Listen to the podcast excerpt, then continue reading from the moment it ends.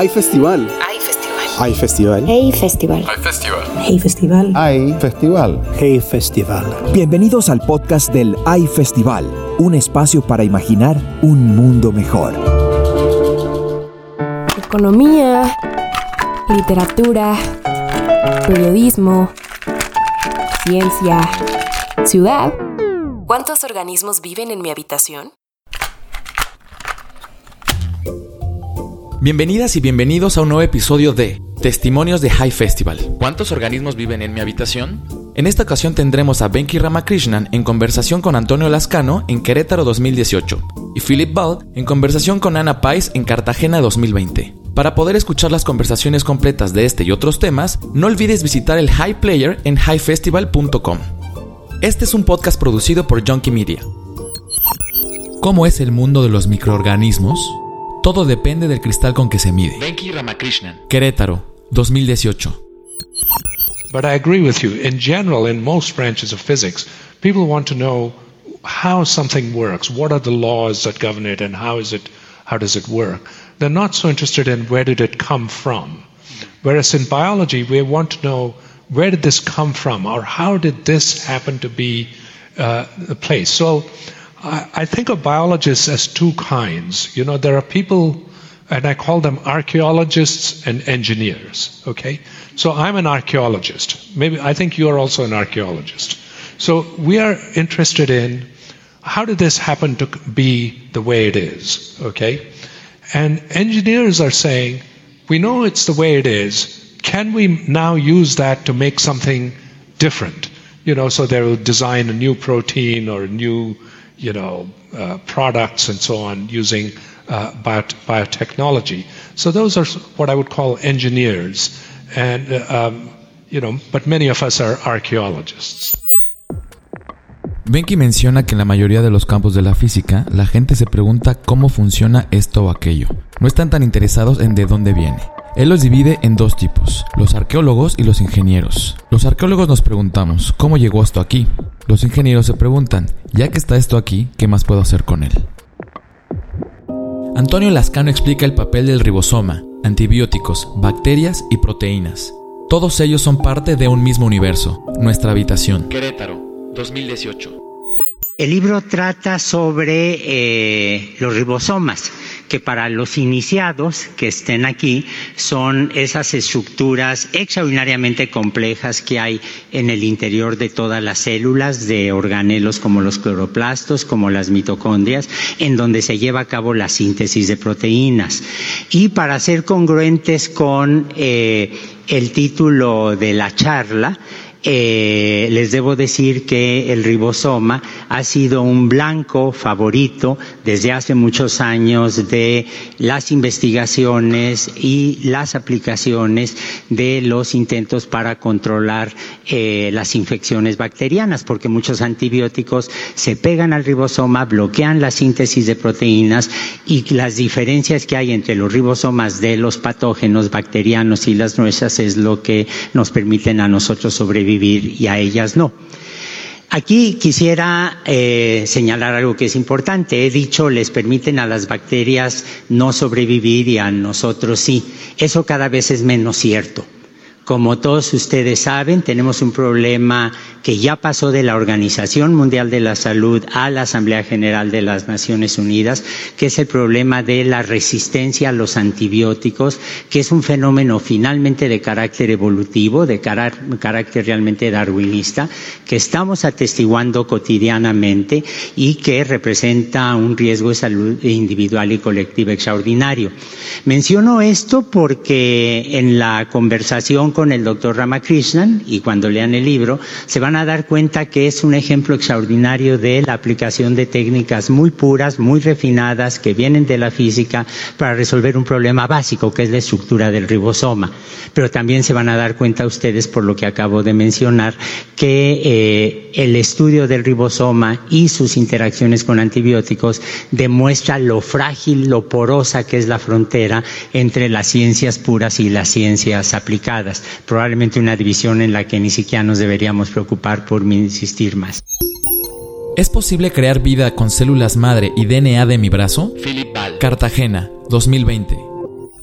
So it began by, uh, the procedure began by uh, a small piece of my arm being removed. It was just like a normal medical biopsy, so it was really the skin tissue. And I have, there, here we are. So here's the image. Um, and this, the, the, the big lump there is a lump of my arm. And you can see, I hope, come, streaming from it um, many different, uh, many, many cells. So th- this is now in a, a culture medium, in a, in a little dish, and the cells are being provided with the nutrient that they need to grow. And so the cells that you see streaming from here are newly growing fibroblasts, which are the cells that, that form the connective tissue in your skin. So this is uh, how it begins. And then the researchers who were doing this work, they were at University College London and they are neuroscientists and they treated these cells uh, by adding a few genes to them. And these are genes that are very active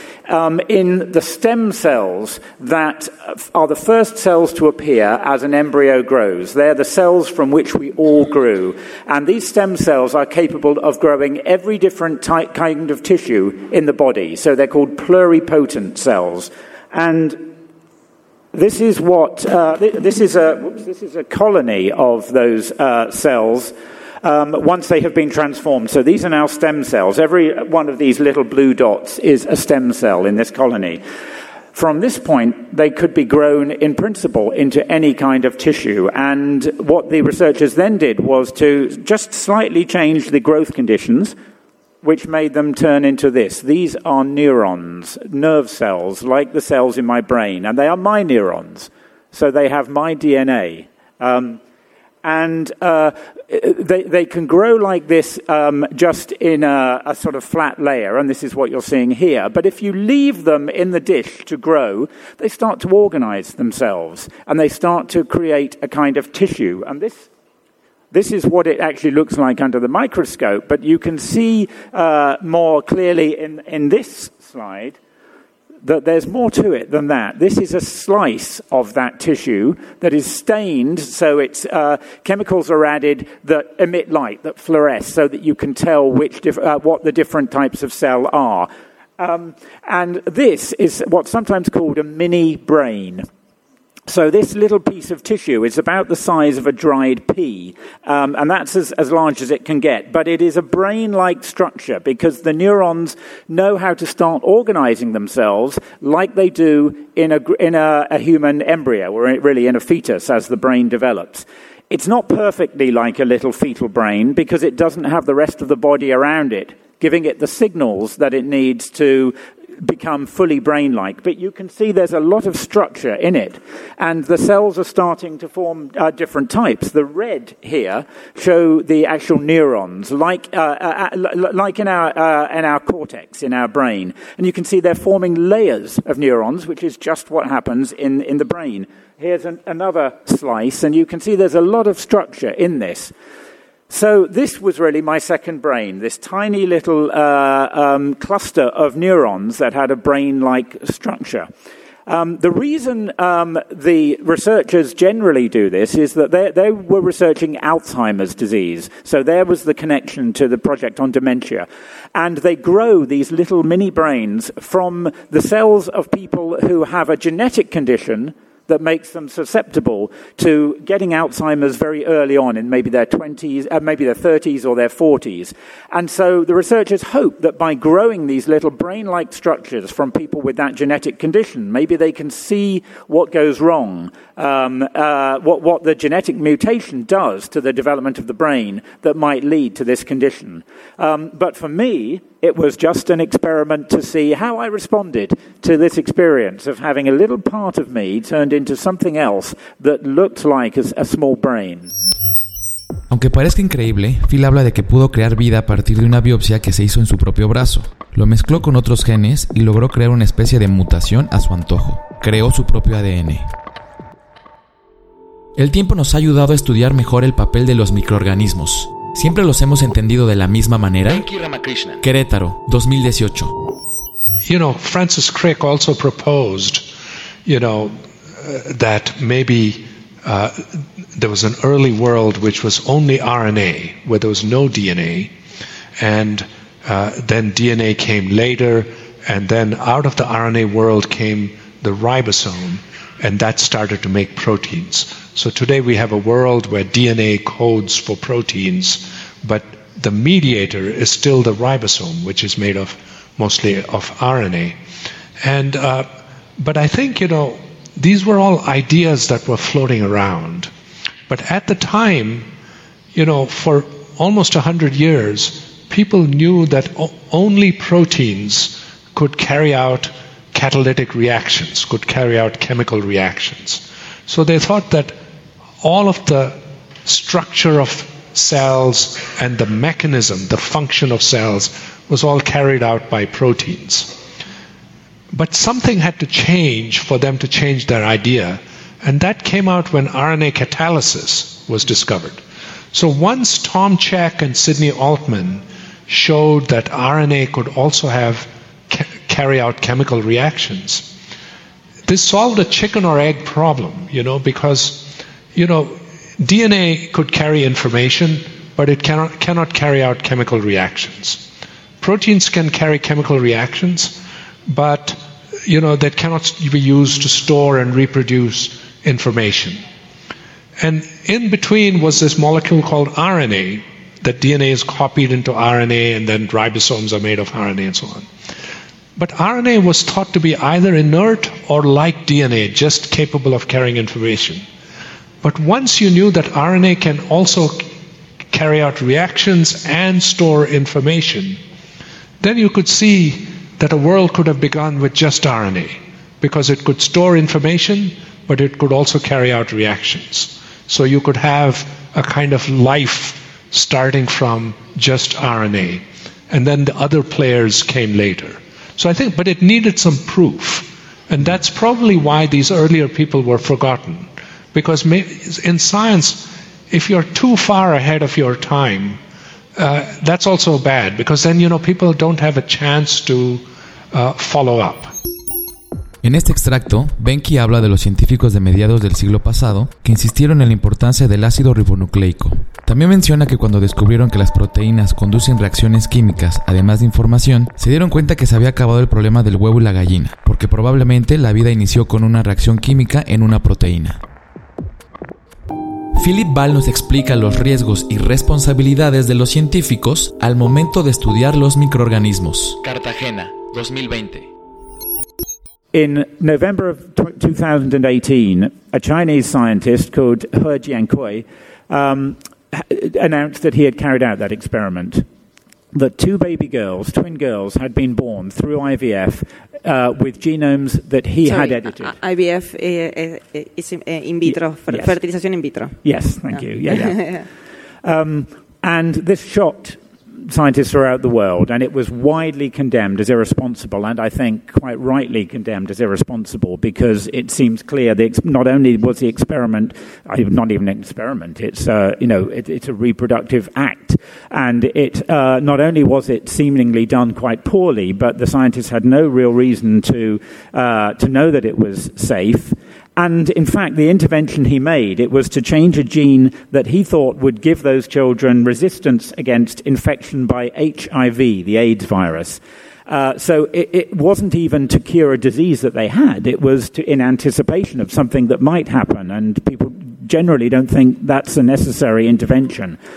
So um, it caused a lot of shock, uh, but it also showed us this is possible that the, you know, as far as we can tell so far, these children are healthy. Now, we don't know whether that will conti- continue or whether later in life they will have health problems because of this.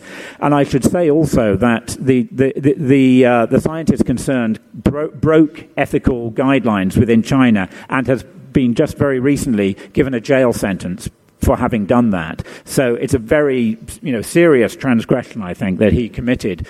But the, the knowledge is now there that it's possible to do this. And so we are faced, you know, right now with the, the, the, need to figure out how are we going to regulate this. There are already others who are making plans to, to use this sort of technology. So we, we urgently need some kind of international agreement for how to, to, to regulate that because there are very clear ethical and moral questions, not just about the safety of the children born that way, but for society more generally.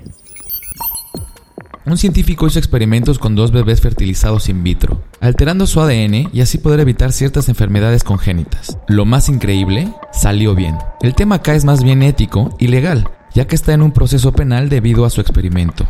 ¿Estamos listos para dar este paso? Venki Ramakrishnan explica lo excitante que es la vida científica y la importancia de pedir ayuda para resolver un problema. Querétaro, 2018. I, I think science is a, it's an exciting life. I mean, you know, as you say in the book, I talk about the human side of science, you know, and one of the reasons to write it was that, you know, when science is portrayed to the public, it is portrayed as a very logical, almost emotionless thing. You know, I don't know if Star Trek is popular in Mexico, but you know, there's this character, Dr. Spock, you know, who is very brilliant, but you know, doesn't have these human emotions. Okay, and uh, you have to realize scientists are not Dr. Spocks. You know, we are very emotional. We're also very romantic. I mean, I don't mean romantic just about you know uh, men and women and uh, uh, you know and relationships, but I mean they're romantic about their problem also. You know, so I think uh, humans are quite emotional, and we're we have egos, we have jealousies, we are secret, secretive. You know, we don't want to share if we think, you know, we're going to be taken advantage of. Or other times we're very collaborative. And sometimes we're collaborative with person A, but with person B we're very secretive, you know. So it's just like being in high school, you know. And, uh, you know, it's, and so this is just humanity at work, okay? And I wanted to show that real human side of science. And I, I don't know how you felt, but I, tried to be very honest about myself also, you know. And, you know, in some places I come across as insecure, also paranoid sometimes, you know. So I think this is just, you know, uh, because I felt if you're to write an honest book, you have to try and also be honest about your own self and not just be critical about other people, you know. So, so that's the human side. To get back to your question, I would say that almost anywhere you go, you're going to run into this human side because we're humans. Okay, so even if you go into, uh, you know, accounting or you know business or marketing or something, you're, you're going to have to deal with other human beings. You will have exactly the same situation. But the reason to go into science is you can go to work every day and not know what is going to happen that day. And that is really you know, quite an amazing uh, life to have. So that's one thing. And the other is science is international, you know, in a way that even music or literature uh, is not, okay? Uh, I, I, know we're at the Hay Literary Festival, but, uh, but, the, but the fact is, you know, somebody in China learning about the ribosome is going to learn exactly the same thing that somebody in Mexico is going to learn about the ribosome and also think in similar ways. So when we go to meetings, there's no feeling that, oh, this is from China. There's no Chinese science or Mexican science or, you know, um, uh, you know, French science and stuff like that. The last time somebody said that were the Nazis. You know, they would talk about Jewish science and Aryan science, but the, actually there's no such thing. It's a human science, and so that's a great feeling also. Venki asegura que se le ha dado a la ciencia un rostro sin emoción. Una de las razones por la que escribió el libro fue para quitarle la cara de Dr. Spock a todos los científicos.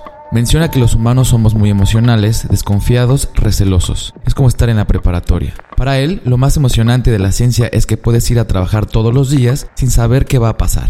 La ciencia es la misma para todo el mundo, sin importar nacionalidades, sin importar fronteras. La última vez que un país quiso tener su propia ciencia fueron los nazis. ¿Podría ser la ciencia un lenguaje universal? Querétaro, 2018. And I realized These people are human. They don't know everything. In fact, they don't even know some very basic facts that I know. Okay? And also, they're not ashamed of ignorance. They, you know, they're not embarrassed to ask questions if they don't know something. And this was a very important lesson that you, you can go somewhere and you don't, should never be embarrassed of seeking help or af, of asking help from other people or asking questions about something you don't know because that's the only way you'll learn. If you don't ask, you won't know. Okay? So it made me feel that the reason that the MRC lab is great is not because, you know, everyone there is a genius, but it's because it creates an environment which makes you want to ask the most important questions and not being worried about trying to get help from your colleagues. I think that's very important. You know, there were people from Soviet Union, you know, going to Germany and England and so on. Uh, you know, at a time when people did not really travel that much, and Americans went to Germany to learn about quantum mechanics and, and physics and so on. So I think, you know, science has always been more international, I would say, and really uh, it has been uh, engaged in relationships even when the countries are not. For example, during the Cold War, you know, Soviet and uh, Western scientists would still talk, you know, at meetings. And uh, we mentioned Alex Spirin. You know, Alex yeah. Spirin used to be in communication with uh, everybody. Of course, he would have a Communist Party member who would always follow him everywhere when he went to conferences. But, uh, you know, but he did have exchanges. Venki resalta la importancia de nunca avergonzarse de preguntar, pues preguntando es la única manera en que podemos aprender, y hay que fomentar preguntarnos cosas importantes. Según Benki, la ciencia siempre ha unido a los países, incluso en un tiempo en el que no se viajaba mucho. Los científicos iban a otros países a aprender de otros científicos, sin importar el idioma o la distancia. ¿Es posible que los microorganismos sepan de la conciencia y el dolor?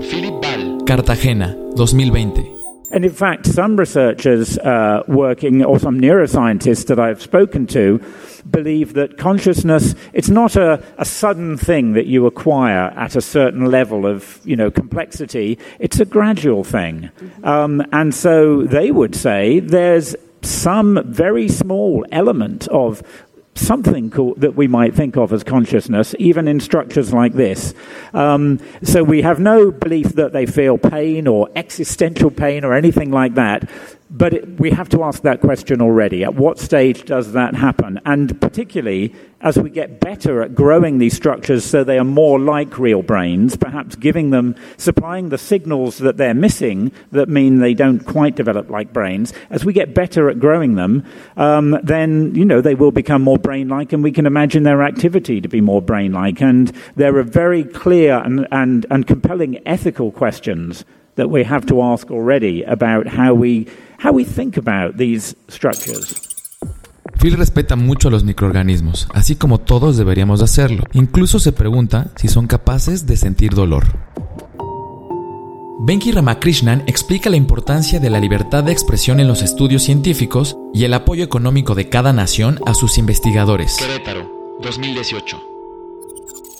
I used to think that you know dictatorships like you I, I would used to think dictatorships don't support science but i'm not so sure. But i i do think though that for really creative and revolutionary ideas to flourish you need freedom of thought freedom of expression. You need to be able to argue. You need to be able to tell the full professor that he's wrong or he or she is wrong and so I think that's what uh, in the in Western liberal democracies, you know, graduate students are not in good labs. Graduate students are not afraid, you know, to speak out, you know, even against a very famous professor and say, no, no, I don't agree with this. And and so that uh, freedom, I think, is really important. Para Benki, las ideas revolucionarias surgen de no estar de acuerdo con lo impuesto, de poder decirle que no al profesor. Y los estudiantes de ahora no tienen miedo de hacerlo.